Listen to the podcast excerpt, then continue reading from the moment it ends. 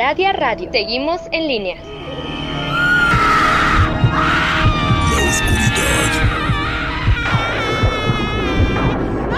La oscuridad oculta algo. Es una especie de sonidos Aradia Radio. Seguimos en línea. que nadie puede entender.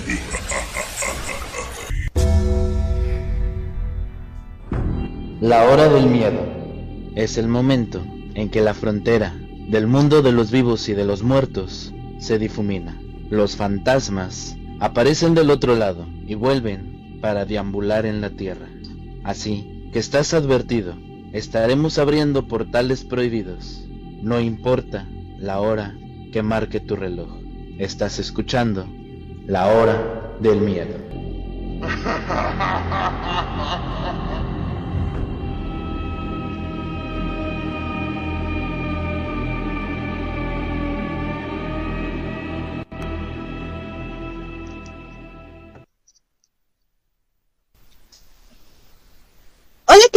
Muy buenas noches. Bienvenidos a una nueva temporada de La Hora del Miedo. En locución me presento, yo soy Luna Blackstone y estamos transmitiendo completamente en vivo a través de Radio Radio, su radio paranormal, de nuestro canal de YouTube La Hora del Miedo y a través de frecuencia alterna de Arizona. Pues chicos, este mes venimos recargados y estamos de fiesta patria. Por eso les tenemos temas de interés basados en personajes mexicanos. Como ya es costumbre, nos acompaña el maestro e historiador Rob Gray. Así es como le damos la bienvenida esta noche. Bienvenido maestro, ¿cómo se encuentra? Muy bien, Lunita, muchas gracias. Muchas gracias a todos por acompañarnos en otra noche más de la hora del miedo. Así es. Recuerden que nos pueden encontrar en nuestras redes sociales, en nuestros perfiles personales de Facebook, como Robert Gray o como Luna Blackstone, en YouTube como La Hora del Miedo. Pero si lo que buscan es aprender mucho sobre el mundo del ocultismo, los invitamos a la Academia Tsuki, un grupo de WhatsApp en donde impartimos temas muy interesantes sobre magia, rituales, hechizos, criaturas, etcétera, etcétera. Además, los invitamos a Historias del Más Acá, un podcast que se transmite todos los sábados por YouTube. También con la participación del Master Rob y de una servidora. Les recordamos que este programa está bajo la producción de Mauricio Mendoza. Y después de todas estas cátedras, comenzamos con el tema de esta noche, el misterio de Pancho Villa. Adelante, maestro, por favor. Muchas gracias, Lunita. Verán, ¿qué significa para una familia, para dos, para un pueblo entero, haber heredado una historia de sufrimiento por bandidaje, por tortura y por asesinato, y ver el nombre del verdugo elevado en un muro de honor en el Congreso de la Unión. ¿Qué se siente saber que este individuo, cuyo nombre aparece ahí en letras de oro, abusó de la madre de uno cuando era jovencito? Saber que es quien hace un siglo asesinó a más de 80 hombres en un pueblo muy pequeño en México. O es el mismo que quemó en vida a nuestra bisabuela, el que colgó a nuestro abuelo, el que secuestró a nuestra tía, de la que nunca se supo nada. ¿Cómo nos hemos de sentir al verlo así honrado? Quienes supieron del sufrimiento de nuestros abuelos, viudas, de nuestros padres huérfanos. ¿Qué significará para las familias que los crímenes cometidos contra nuestros ancestros hayan sido minimizados, soslayados, ocultados, negados? O incluso justificados por quienes ostentan el poder político o poseen prestigio y buenas plumas. Contemplar la exaltación de un ladrón, secuestrador, torturador y asesino, y verlo convertido en el gran representante de la Revolución Mexicana, héroe y ejemplo moral hombre valiente, justo, generoso y justiciero, paladín de las causas de los desprotegidos. ¿Y qué camino podemos tener? Estas preguntas son las que se hacen las familias que estuvieron en esos campos de batalla, que afirman que el hombre llamado Francisco Villa es un héroe más por las batallas que se hicieron en la Revolución Mexicana, que inevitablemente se encuentran como una leyenda arraigada en lo popular, no solo respecto a sus primeros años, sino en general, su completa existencia se encuentra envuelta en misterio. Ni siquiera las memorias que dictó su secretario Manuel Baucha Alcalde o las anécdotas recogidas por Ramón Puente son dignas de crédito. Dado el carácter fabulador de Villa, quienes en numerosas ocasiones dio versiones diferentes de su propio origen. Verán, la bibliografía de Francisco Vida, Villa está arraigada en caracteres muy sencillos, mucho mito que la prensa y el cine estadounidense han hecho de este personaje alguien bastante famoso. Francisco Villa, cuyo nombre verdadero era José Doroteo Arango Arámbula, nació en una familia de campesinos pobres.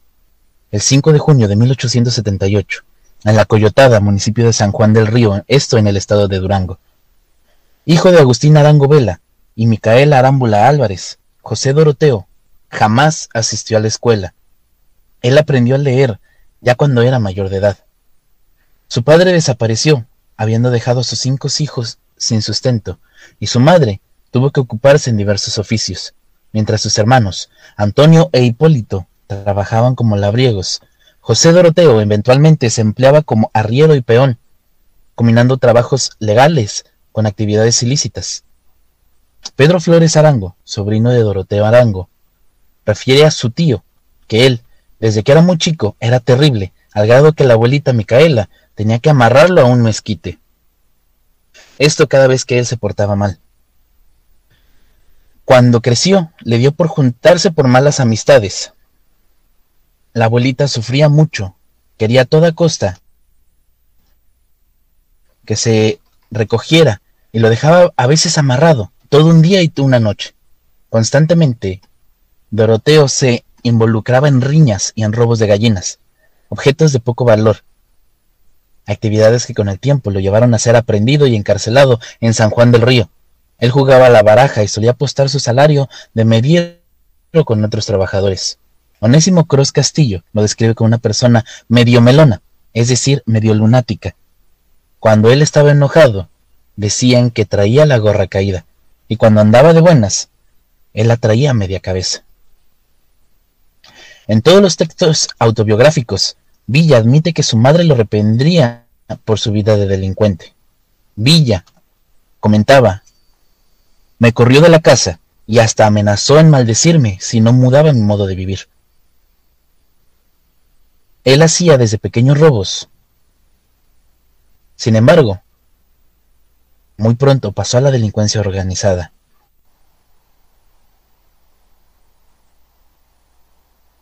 al incorporarse en estas famosas bandas de forajidos, lideradas por Ignacio Parra, también conocido como el Mocha Orejas, el original, y precisamente quien lo inspiró a ser no, una de realmente no me imagino, pero la historia que nos está contando, creo que a más de uno nos está dejando con la boca abierta.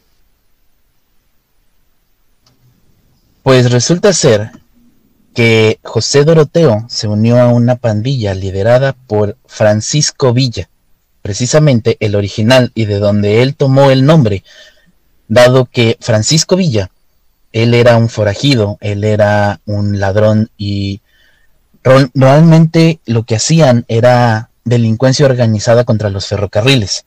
En ese entonces era muy común, de hecho lo podemos ver en la película de los vaqueros, que muchos ladrones buscaban la manera de robarle a los ferrocarriles y el verdadero Francisco Villa era uno de ellos. José Doroteo estaba en su banda. Un día capturaron a Francisco Villa y ya no se volvió a ver. Muchos dicen que lo fusilaron, otros dicen que escapó y se fue a Cuba. Sin embargo, esta es la razón por la cual José Doroteo Arango toma el nombre de Francisco Villa por su héroe. Fíjate qué interesante, ¿no? Em, de repente yo recuerdo cuando era pequeña que nos llegaron a enseñar en los libros de, de la escuela quién era Pancho Villa y no menciona absolutamente nada de lo que nos acabas de contar esta noche, Rob. Existen varios libros, sobre todo uno que es el más arraigado a todos, que se llama Los Crímenes de Villa, donde mucha gente fue testigo de todo lo que les estoy contando. Francisco Villa, el original, José Doroteo, Ignacio Parra y toda su banda asaltaban a viajeros, pastores, saqueaban rancherías, robaban ganado y a los terratenientes y pueblos pequeños. Todo esto en los estados de Durango y Chihuahua. Así, José Doroteo, como todo un asesino en serie, entre 1897 y 1911, sin tomar en cuenta los homicidios cometidos en complicidad con las galvillas de Ignacio Parra, Sebas Vaca y José Beltrán, se tenía certeza de que asesinó por lo menos 15 personas a sangre fría. Sin embargo, es muy probable que el número haya sido mayor. Como se puede ver en muchos asesinos seriales, por ejemplo, Ted Bundy,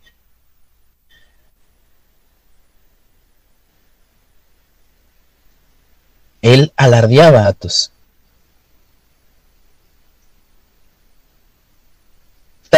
que llevaba 57 por llevar la cuenta de los asesinos, pues José Doroteo también hacía lo mismo. Él contó asesinatos solo en su época de bandido. Cada víctima era una de las marcas que tenía en la pistola. Y entre 1910 y 1913, Doroteo Arango, convertido en Francisco Villa, se había incorporado a las filas del maderismo en la lucha contra el régimen porfirista, en la frente, o más bien al frente, de más de 30 hombres la mayoría integrantes de su galvilla que lucraban con el ganado robado en las goteras de la capital de Chihuahua. Toda esta información disponible indica que no lo hacía por los ideales revolucionarios como tanto se dice, sino que él buscaba beneficios personales. La lucha contra el porfirismo le dio la oportunidad de continuar su carrera de robo y saqueo, pero con una cartera política que hacía expiar todo lo que él hacía. A la caída del viejo régimen, el líder de la rebelión, Francisco y Madero, le otorgó el indulto por todos los crímenes cometidos antes del 20 de noviembre de 1910, y no solo esto, lo ascendió a coronel, debido a su indisciplina y poco respeto a la autoridad. Sin embargo, lo licenció y colocó tropas bajo las órdenes del coronel Raúl Madero, que era familiar de Francisco.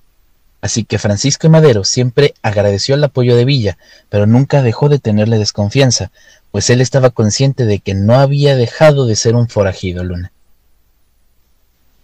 Fíjate que este tipo de historia, en algún momento eh, sí alcancé o sí, sí había leído un poquito, pero es gracioso como incluso en su, yo recuerdo las fichas bibliográficas que de repente nos llegaban a, a dejar de tarea en la escuela, o sea, el nombre para todos es Francisco Villa jamás menciona un José Doroteo, pero en libros que no son de, de, educación primaria, por ejemplo, em, no lo, lo, mencionan como José Doroteo en libros ya más serios. Incluso si ustedes buscan en Google quién es José Doroteo, les van a, le va a contestar que es eh, Francisco Villa.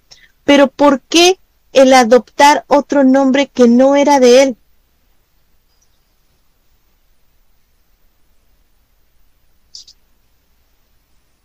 Fue precisamente para evitar que él fuera mm, primero capturado bajo su, su, primer nombre, ya que ya había sido capturado muchas veces. De hecho, su familia y sobre todo su madre comentan que básicamente todos los lunes se la vivía en la cárcel. Ya era cuestión de que ya sabían en dónde estaba, cuándo estaba y cómo actuaba. Era por eso, porque José Doroteo de por sí no le gustaba mucho su pasado, a él no le gustaba mm, nada sobre, sobre lo que él se decía. Segundo, porque a él no le gustaba su nombre ni sus raíces. Y tercero, porque él quería vivir la vida de su héroe, de Francisco y Madero. Fíjate nada más que interesante. Y justamente lo que estabas comentando de que no le gustaba su vida, de todo el maltrato que sufrió, me recuerda mucho a lo habíamos comentado en el podcast el sábado sobre los asesinos seriales. el hecho de que todos ellos sufren un trauma bastante fuerte en su infancia. Y graciosamente o curiosamente, todo esto se debe al maltrato psicológico y físico que les dan sus madres. Interesante. Eh, precisamente, sí, precisamente es una de las cosas más interesantes que hay, ya que eh, casualmente una cosa que se ha dado entre todos los asesinos seriales es que su familia, sobre todo su madre o su padre, han sido el punto de quiebre para este tipo de personas. Y se podría decir que José Doroteo psicológicamente tiene todo el saber o toda la manera de ser un asesino serial. Sin embargo, no es considerado como tal, dado que es un héroe de la Revolución Mexicana. Y segundo, porque fueron borradas muchas cosas para poder exaltarlo como héroe y no como villano, Luna. Así es justamente al punto al cual deberíamos de haber llegado o yo quería llegar. ¿Por qué es el hecho de que a nosotros se nos pinta como si fuera un héroe, un héroe que hizo muchísimas cosas por México y que, pero en realidad, si nos basamos en su historia, él, eh, como tú los mencionas, pues cometía crímenes. Entonces, de repente me siento engañada, así tal cual. Desafortunadamente también durante su paso por el gobierno, ya que él fue gobernador provisional de Durango y de Chihuahua en su momento, él, aparte de hacer cosas atroces, un ejemplo es que eh, él se exaltaba de que no había mucha delincuencia cuando estaba gobernando. Pero ¿cómo va a haber delincuencia si todos los que tú capturabas los matabas? Entonces, básicamente no te tenían eh, respeto te tenían miedo a que tú los pudieras matar, Luna. Así es, así es justamente, no era el respeto, era el miedo infundido y sobre todo por lo que comentabas, que con cada asesinato él pues hacía una marca en su pistola, ¿no? Sí, y por eso es que se tiene mucho cómo es que se sabe cuántas personas asesinó. Eh, como dice el principio de la historia, y es muy incomún encontrar este tipo de cosas. Desafortunadamente, este Doroteo, en su época de forajido, mató a mucha gente. Se dice que uno de, de, los de las maneras que hacía o que mataban a la gente, uno de sus personas más allegadas a él, decía que un día Probando un rifle, mató a un señor de 70 años solamente para checar si funcionaba o no. O sea, me estás diciendo que nada más, que básicamente que no respetaba la vida ajena. No respetaba ni siquiera la ley. Él, pues, básicamente era un forajido, era una persona que no respetaba la ley y precisamente por eso se unió a lo que fue la carrera madrista. De hecho, hay muchas historias donde dicen que muchas veces estuvo cambiando de bandos. A veces estaba con Madero, a veces incluso estaba con Porfirio Díaz. Y esto lo hacía solamente para mantenerse vivo.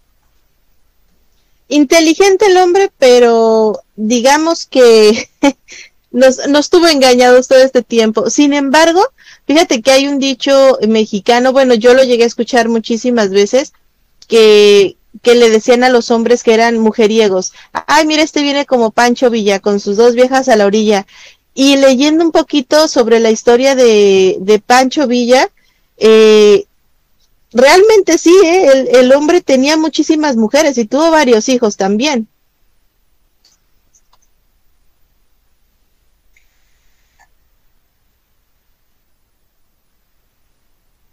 No solamente tenía muchas mujeres por el hecho de ser Pancho Villa, eh, desafortunadamente, como dice mucho,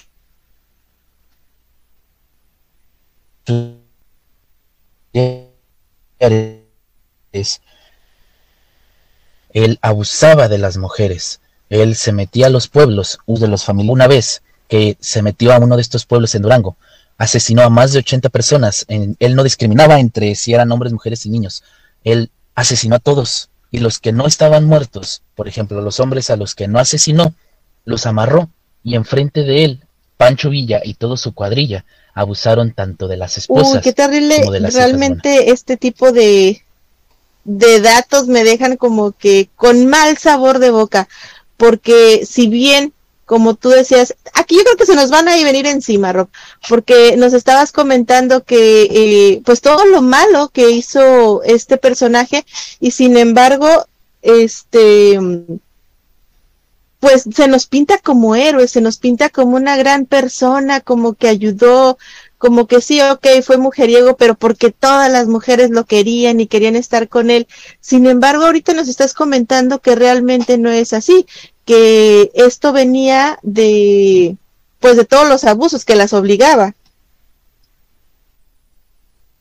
Él desafortunadamente era conocido como el Napoleón ban bandido. ¿A qué se referían esto? Porque durante las turbulencias de la Revolución Mexicana, él se las arregló estar para poder pasar de bandido perseguido por la justicia a colocarse en quienes marcaban el rumbo de la nación. Por eso es que muchas veces eh, cuando se peleaba alguna guerra a favor de la revolución, él no estaba ahí. Muchos dicen que se escondía detrás de una piedra, que se escondía detrás de un árbol, que solamente podías ver su sombrero por ahí y los demás, lo que eran su cuadrilla de bandidos, de asesinos, entraba y hacía todo el trabajo para que al final él pudiera salir caminando por donde ya había pasado la guerra. Muchas veces, inclusive en otras guerras donde él no estaba, en otras mentes de batalla, solamente con el hecho de que algunos de sus seguidores gritaban ¡Viva Villa! Creían que él estaba ahí, pero muchas veces huía a todos estos combates. Eso es lo más extraño que se tiene sobre estas historias, Luna. Y fíjate, como lo decía anteriormente, bastante inteligente. Aparte de tomar el nombre de otra persona, de digamos que camuflajearse entre todas estas batallas, el estar presente y no estar presente, el ganar sin siquiera, digámoslo así, que mover un dedo, ¿no? De repente que es, es muy interesante, es muy valioso el saber la historia del lugar en donde vivimos o bien eh, pues la historia así tal cual, porque se nos pinta y aquí la verdad honestamente yo estoy muy en desacuerdo que, sí, en la de hecho ha sido algunas han sido este Sí, Roba, adelante. Sí, se nos pinta mucho que, que ella fue el gran héroe. Es, existen muchas cosas que, que él llegó a hacer que están ocultas entre lo que se dice sobre él y sobre lo que se hacía sobre él. Muchas veces intentaron ocultar parte de, de las cosas que él hacía de una manera muy atroz. Se calcula que, que incluso hizo genocidios tan grandes era algo difícil de leer dependiendo de lo que se decía en los testimonios. Eh, Villa, aunque no se, se crea, era racista. Muchas veces el puro hecho de que tú fueras extranjero en México, para él era suficiente para matar. Una vez, en uno de estos pueblos de Durango, donde se había sentado toda una colonia de chinos que habían llegado desde California, llegó torturó a todas las personas, a todos los chinos. Dos días para irse, o si no los voy a matar a todos.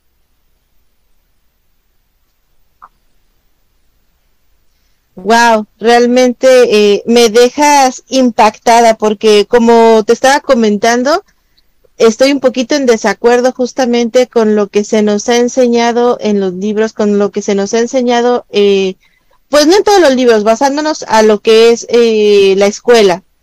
Porque es el hecho de que se nos cuenta sobre sus batallas, pero no se nos cuenta realmente sobre su vida, sobre quién fue, ¿Por qué no se nos dice que Francisco Villa no se llama así, sino que se llama José Doroteo? ¿Por qué no se nos dice eh, realmente la verdad? Si es nuestra cultura, ¿por qué no se nos inculca esto? Es como para preguntarse, ¿no crees, Rob? Es que se tiene que ocultar muchas cosas sobre los grandiosos héroes que forjaron la patria mexicana, básicamente. Es precisamente esto se, se lleva hacia todos los países, no solamente en México.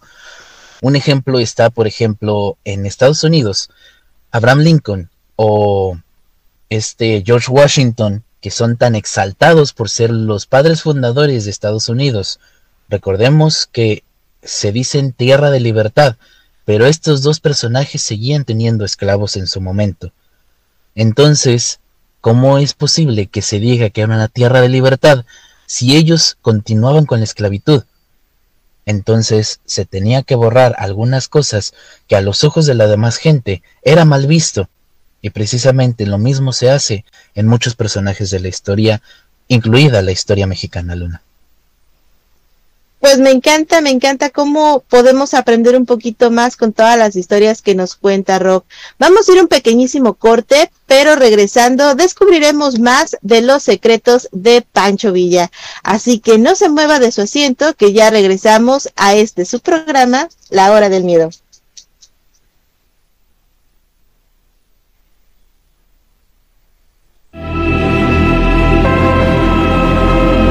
En un momento regresa la hora del miedo.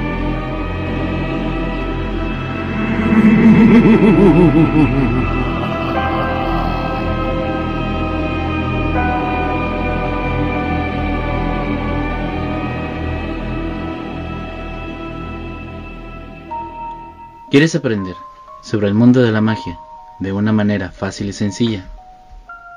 Búscanos en Facebook en el portal del Fénix, donde encontrarás tips mágicos, rituales sorprendentes, hechizos y herbolaria, además de lecturas de tarot y horóscopos, entre muchas sorpresas. Así que ya lo sabes, si buscas algo diferente, intégrate ya a Facebook al portal del Fénix. Las sentencias del Tribunal Electoral han obligado a los partidos políticos a incluir en sus candidaturas a representantes de las comunidades indígenas, LGBTIQ y afromexicana. También a que los mexicanos migrantes residentes en el extranjero y las personas con discapacidad tengan representación política en la Cámara de Diputados. Un tribunal de derechos a favor de los grupos históricamente discriminados. Tribunal Electoral del Poder Judicial de la Federación. Cumplimos 25 años cumpliendo. El tiempo no es igual para todas y todos. En esta casa vive mi familia. Aquí crecen y se desarrollan mientras yo trabajo. En México, las mujeres dedican en promedio 40 horas semanales al trabajo de cuidados no pagado. Los hombres solo 15. Aquí soy enfermera, maestra, trabajadora del hogar, chef. Reconozcamos, reduzcamos y redistribuyamos de manera igualitaria este trabajo. Si todos y todas cuidamos, así sí, las mujeres estamos al centro de la transformación. Gobierno de México. Ya regresa la hora del miedo.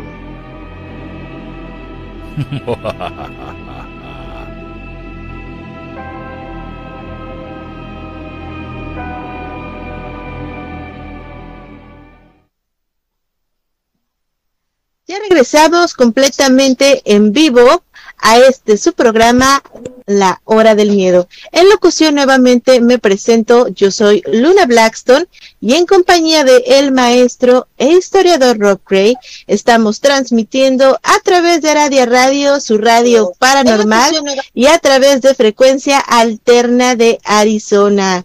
Vamos con los saludos de esta noche, pues ya la gente se hace presente. Tenemos acá por Facebook a Franklin Aguilar que nos deja ahí su, su pulgar arriba y tenemos a Melanie Morales que nos dice buenas noches, como siempre presente escuchando. Muchas gracias chicos. También por el canal de YouTube tenemos a Carlos Luna que nos dice maestros, es como siempre han dicho la historia, la escriben los ganadores y obvio no van a escribir lo malo. Pues así es, malamente, porque deberíamos de saber realmente la historia verdadera. Bueno, por lo menos eso es lo que yo opino, maestro. Sí, desafortunadamente a veces no es bueno saber la historia verdadera. Una, porque a lo mejor en el momento eh, perderías en la historia de cualquier país a gente buena. O en dado caso, la gente que es considerada mala sería la que es exaltada o puesta como si fuera, pues, la mejor. Así es, justamente creo que eso también es lo que pasa. Y creo, opinión personal, que también lo hacen eh, pues para darle un poquito más de valor a lo mejor al país. No sé, yo así pienso. Puede ser por otras razones, pero pues quién va a escribir cosas malas, como nos decía Carlos, ¿no? ¿Quién va a escribir cosas malas acerca de su país, acerca de los llamados héroes, si se supone que tienen que ser héroes? Precisamente eso es lo que nos lleva a que hay muchos que fueron héroes, pero que está la historia escrita a medias. Y muchas veces esta historia escrita a medias o que se oculta mucha de la verdad de lo que hicieron o dejaron de hacer es básicamente mm, lo que cambiaría el rumbo de cualquier tipo de, héroe. Un ejemplo también puede ser, y, va a sonar muy feo lo que les puedo decir, ¿no? Eh, Benito Juárez es otra persona que está oculto muchas cosas de lo que él inclusive llegaba a decir. ¿A qué me refiero con esto? Una de las cosas que nos enseñan históricamente en México es que Benito Juárez es el presidente que llegó desde ser indígena nacido en Oaxaca. Lo que no se nos dice es que Benito Juárez odiaba que le dijeran que él era un indio y que él había nacido en esas raíces. Claro, justamente de lo que estabas hablando, de repente se presenta el racismo, eh, entre todo esto, incluso gente que realmente no quería o no aceptaba sus raíces. Sí, esto pues ha sido parte de no solamente de, de México, sino de muchas partes del mundo, Luna. Así es, justamente era el punto que iba a tocar, que no solamente en México, sino que en otros lugares, en otros países, la gente o bien quiere absolutamente que todos sean raza pura, por así decirlo, o bien no quieren que se, que se mezclen o simplemente no aceptan sus raíces. Incluso está el caso de Estados Unidos, donde la gente dice aquí puro blanquito, puro americano, este, no queremos, eh, pues en algunos lugares dicen no queremos mexicanos, sin embargo, realmente la tierra pues no pertenece a ellos, pertenece a los nativos. Sí, precisamente eh, mucha gente cree que, todos somos dueños de nuestra propia tierra o de la tierra de donde nosotros nacimos, pero realmente inclusive eso tiene que ver mucho en todas partes del mundo, ya que actualmente la mezcla de razas es muy fuerte, pero si vamos a quienes son verdaderamente los dueños de las tierras, no podemos olvidar que los dueños de las tierras son los indígenas, ya sean nativos americanos en Estados Unidos o nativos mexicanos, ya sean eh, ya sean toltecas, zapotecas, mixtecas, mayas, todos ellos son los verdaderos dueños de las tierras americanas. Así es, Rob. Y fíjate que desgraciadamente se nos ha inculcado a muchos de nosotros el que dicen indio y es una palabra despreciativa o que dicen, ay, ese nativo. Realmente son muy pocos los que llaman nativos, pero siempre dicen, ay, el indio, como si fuera algo malo, como si fuera lo peor, como si fuera algo muy feo. Y realmente para mí es un honor, porque la cultura, las raíces, por lo menos eh, yo lo veo acá en donde vivo, que hay muchas tribus, muchos nativos, y ver cómo su cultura es tan rica, realmente es algo que dices, wow, es impresionante cómo lucharon, cómo se conservan, todo lo que hacen. Entonces, para mí, por lo menos, no es despreciativo, es algo bastante poderoso, porque incluso la mayoría de los nativos, ya sean eh, americanos, mexicanos, de donde sean, realmente tienen, eh, tienen los chamanes, practican medicina ancestral, tienen todo, todo para hacer curaciones para wow, son realmente sorprendentes, tienen un conocimiento sobre la naturaleza, sobre muchísimas cosas que ya quisiéramos nosotros tenerlo, pero pues digo, cada persona opina distinto, algunos les gustan, algunos otros no. Desgraciadamente unos pues se creen más que otros porque son blanquitos o porque son güeritos y yo creo que realmente la mezcla de cultura es lo que nos hace realmente ricos, Rob. Sí, precisamente no solamente la cultura, sino la historia. Así es, así es. Pues síguenos platicando sobre Pancho Villa, por favor. Pues una de las cosas más crueles que se decía sobre Doroteo fue que durante la campaña contra Huerta, Villa se entregó a unas prácticas más sanguinarias de lo que se conocía. Él ejecutaba por igual, ya sean civiles o militares, algunos de ellos después de someterlos a torturas físicas y mentales. Muchos de los ejecutados eran meros inocentes atrapados entre dos fuegos. A los soldados federales les daba miedo ser atrapados por, Villa.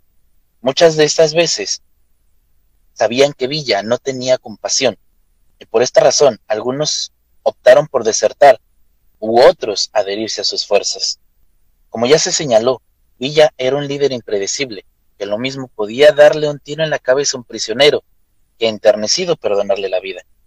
De los casos más sonados de ejecución de prisioneros son los ocurridos en casas grandes y las haciendas de Bustillos y Avilés.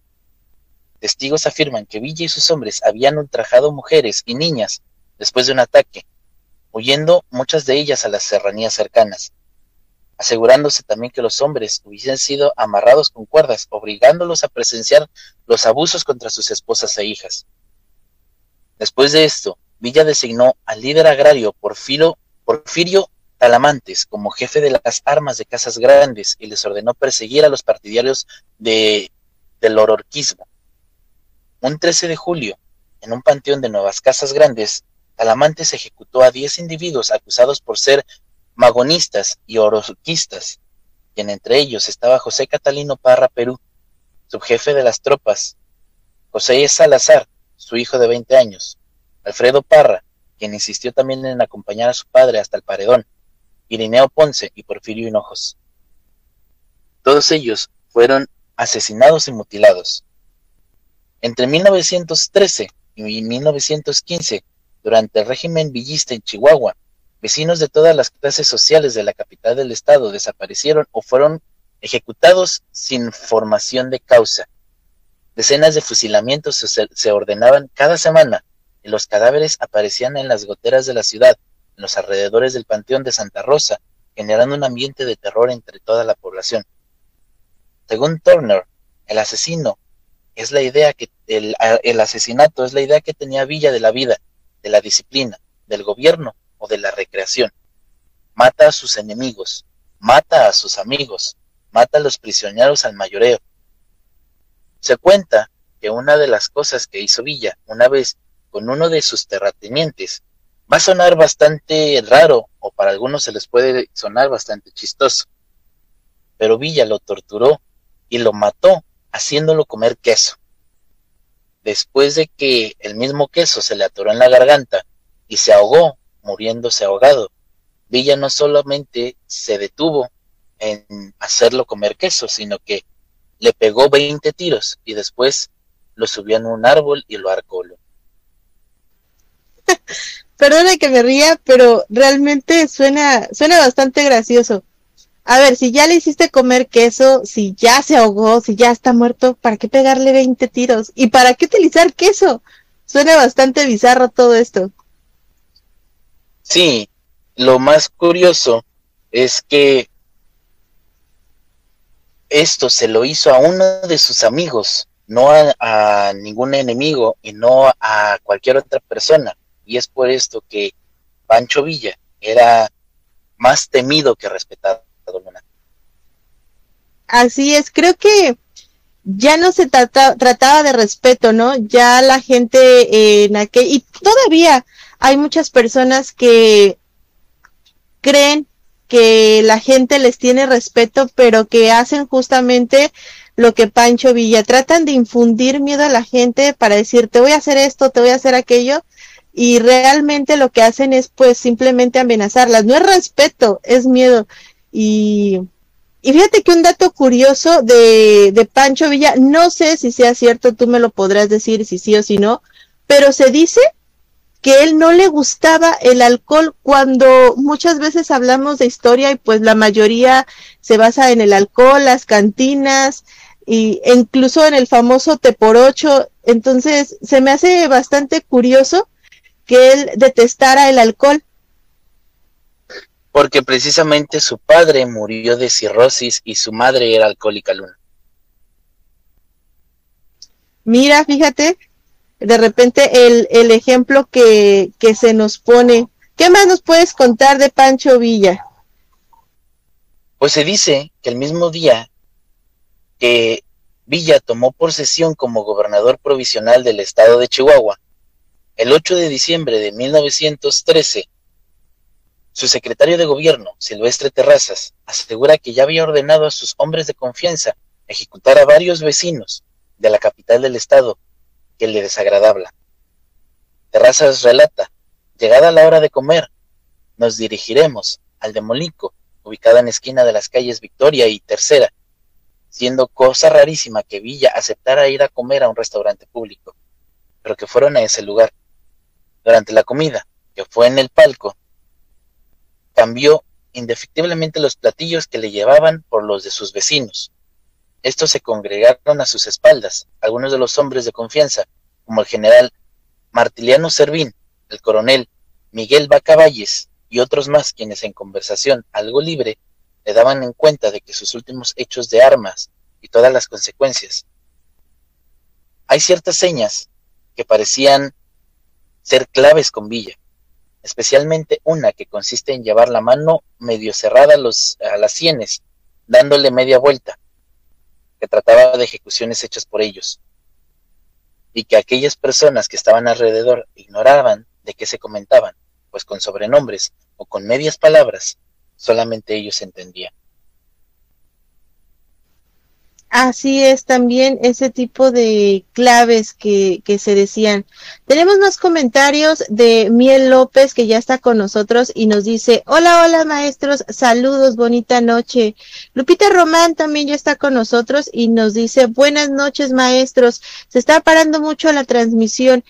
Sí, de hecho yo también lo estoy notando que de repente como que se corta mucho a veces pues ya no está en nosotros, sino que puede ser la señal, la distancia, eh, puesto que nos encontramos en puntos diferentes, pueden ser mil cosas. A veces de repente llega a pasar que hablamos de cosas bastante extrañas y tenemos unas interferencias ahí medio, medio raras. En esta ocasión no sabría decirles por qué, pero tratamos de hacer todo lo que podemos para que esto vaya bien. Sí, muchas veces este está muy muy fuera de nuestras manos. Así es, Rob. Pues déjame decirte que me tienes impactada con, con este tema, puesto que yo no me esperaba que, primeramente, lo del nombre. Muchos lo sabían, otros no lo sabían, lo desconocían completamente. Eh, todo lo que hizo, todo lo que no hizo, el hecho de que se le pinta como una cosa y resulta ser otra, es de repente lo que siempre les decimos, investiguen, descubran, lean y se van a dar cuenta que la historia no es como la pintan y como tú siempre dices, la verdad está allá afuera, Rob.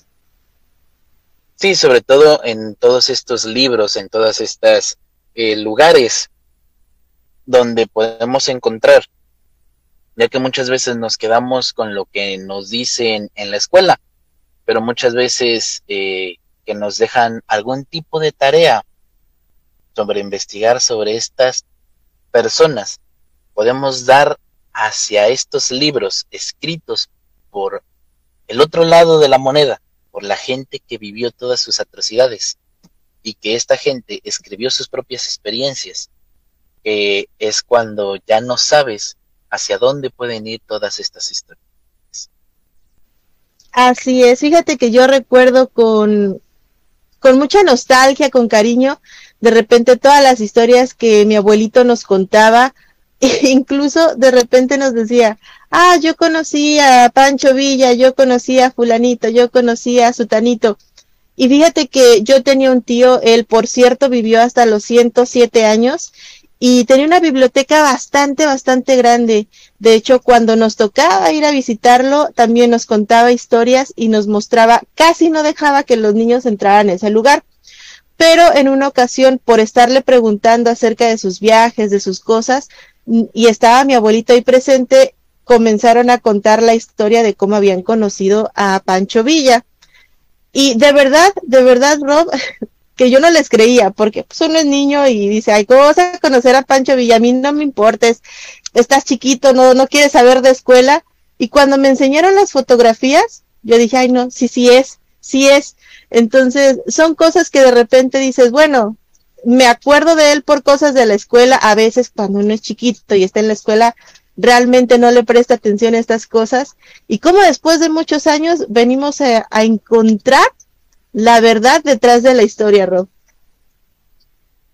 Sí, sobre todo porque no solamente ahí es donde podemos encontrar todo este tipo de historias. Eh, incluso podemos irnos un poco más allá. Según el Censo Nacional de 1910, la población mexicana rondaba a los 15 millones de personas, mientras que los españoles ascendían a solo 29.541 construyendo la minoría extranjera más numerosa del país. Como otros grupos extranjeros, los españoles también contribuyeron al desarrollo de la economía mexicana, figurando el sector industrial, empresarial y el comercio. Al estallar el movimiento armado de 1910, los españoles padecieron las depredaciones de los ejércitos revolucionarios y las manifestaciones de hispanofobia de algunos sectores de la sociedad mexicana. La figura del gachupín que era como se le decía a aquellas personas, era la más arraigada a todo esto. Sin embargo, es ahí donde entra lo que mucho no se da a entender con esto. Algunas clases populares se referirían al inmigrante español de manera despectiva. Implicaba antivalores como la usura, la codicia, el engaño, la torpeza, la terquedad, o incluso el desaseo. Muchas veces lo podemos ver en aquellos chistes antiguos que se hablan sobre gallegos. Este perfil y la carga xenófoba que conllevaba a todo esto se evidenciaba y recrudecería en determinados momentos de la historia de México, sobre todo en periodos de crisis. Pancho Villa lo que hacía era que aparte de que era el, más popular, era el populista de los caudillos.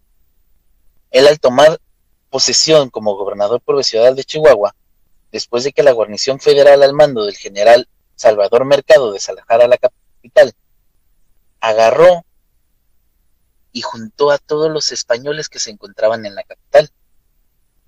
Agarró, ejecutó a la mitad y a la otra mitad le dijo que tomara sus cosas y se fueran, o si no los mataría a todos.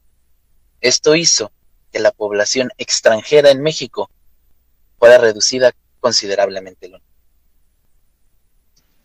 Sí, Justamente así es, Rob. Nos dice Marilu Rockman que ya se cambió, que estaba en Facebook, pero que no se escuchaba bien y que se vino, perdón, que estaba en YouTube y que ya se vino para acá, para Facebook. Afortunadamente tenemos, si no es una, es otra, si no la página de Radio Radio, en, en fin, tenemos otras opciones para que nos puedan escuchar, Rob. Sí, eso es la, lo bonito de tener este varios lugares.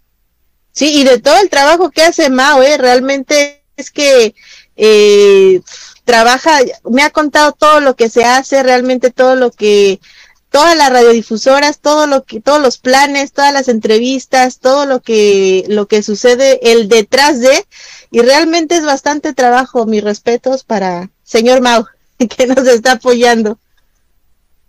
Sí, muchísimas gracias a esa producción.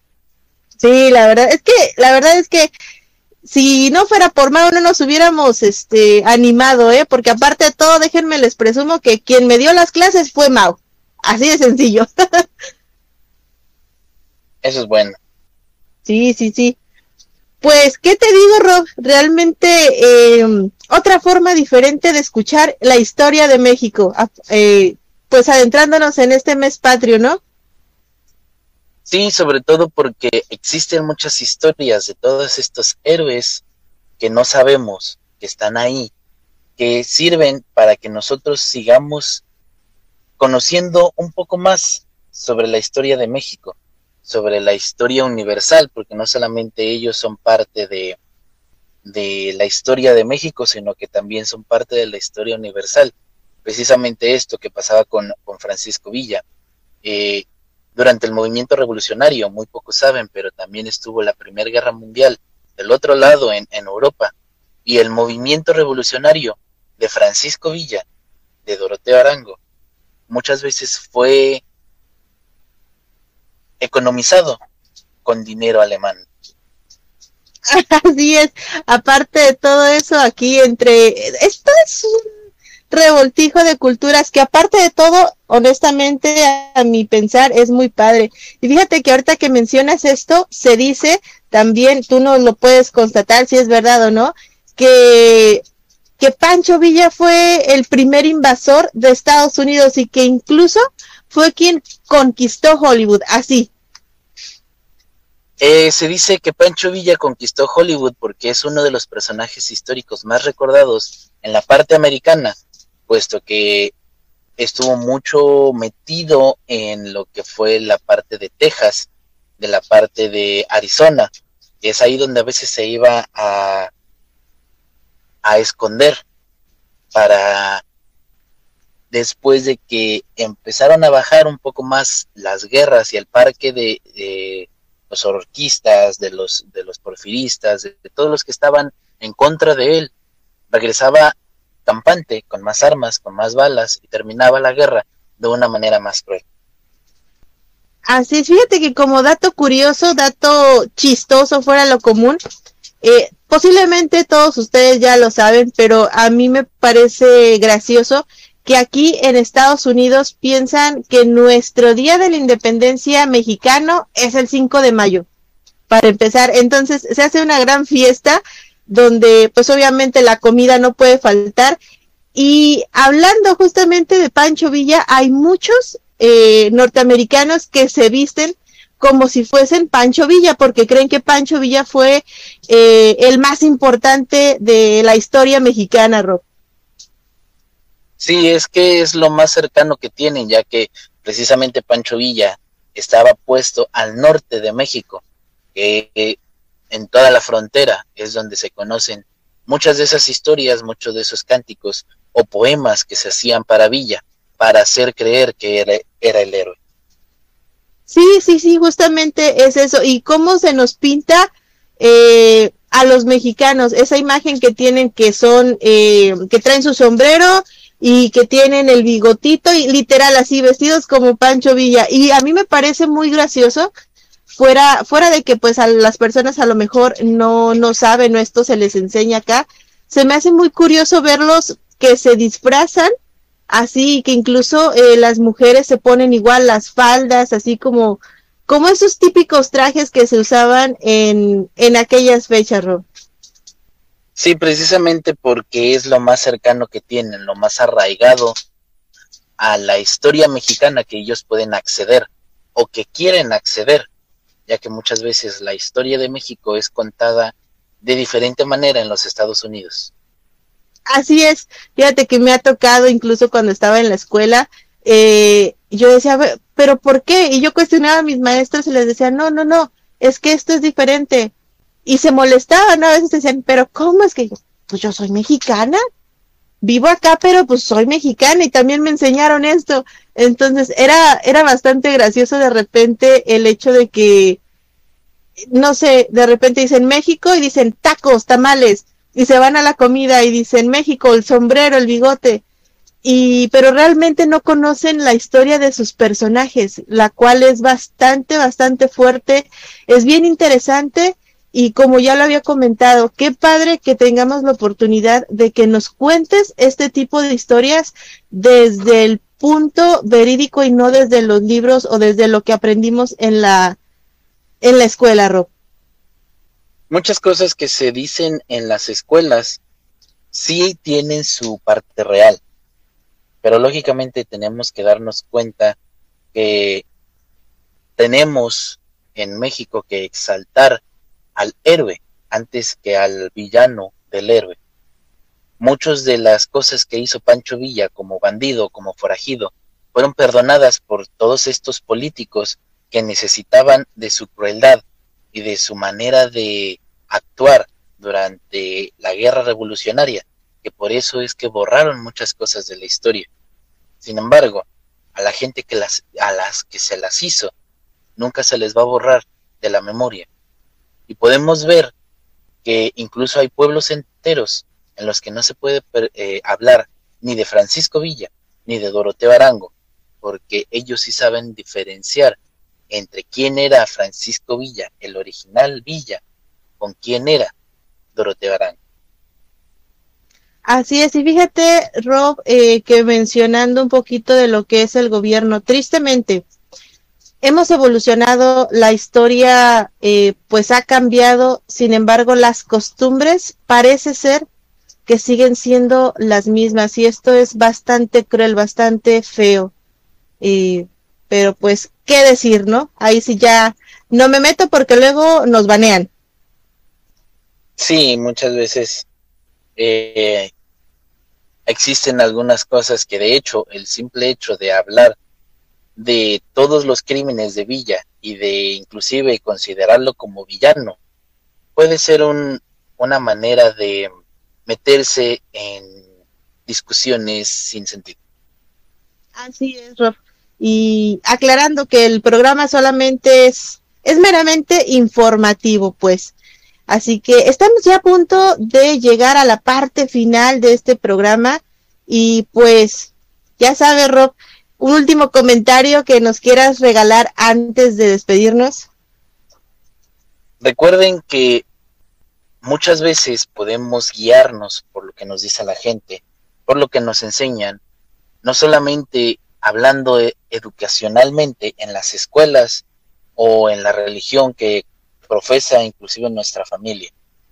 Nosotros tenemos la habilidad de buscar allá afuera, porque la verdad se encuentra afuera, en los libros, en las bibliotecas. Si ustedes quieren saber más sobre todo lo que hacía Pancho Villa, inclusive cómo existen algunos estudios, estudios psicológicos donde presentan que Pancho Villa pudo haber sido en otro momento un asesino serial, les recomiendo que lean los, el libro Los Crímenes de Villa, donde encontrarán todo lo que les conté y muchas cosas más. Así es, y esta noche tuvimos hasta recomendación literaria, como ven. Pues, ¿qué les digo chicos? No me despido sin ustedes, eh, sin darles las gracias a todos ustedes siempre por todo el cariño, por todo el apoyo que siempre nos brindan. No se olviden de compartir el programa para que podamos llegar a más personas, de seguirnos en nuestras redes sociales. Y pues los esperamos el siguiente martes en punto de las 10 de la noche, hora México, en otro episodio más en vivo de la hora del miedo, porque aparte déjenme comentarles que la hora del miedo se está transmitiendo todos los días a través de Aradia Radio, así que son programas atrasados, pero que muchas veces ustedes no han escuchado o que quieren a lo mejor volver a escuchar, pueden escucharnos ahí en Aradia Radio. Así que pues sin más, Rob, nos despedimos. Recuerden que eh, también tenemos nuestra academia de magia de ocultismo que se llama Academia Tsuki, así que también ahí nos pueden encontrar. Así que pues ya, en locución estuvo con ustedes la maestra Luna Blackstone junto al maestro e historiador Rob Gray. Les deseamos muy buenas noches y dulces pesadillas. Hasta la próxima.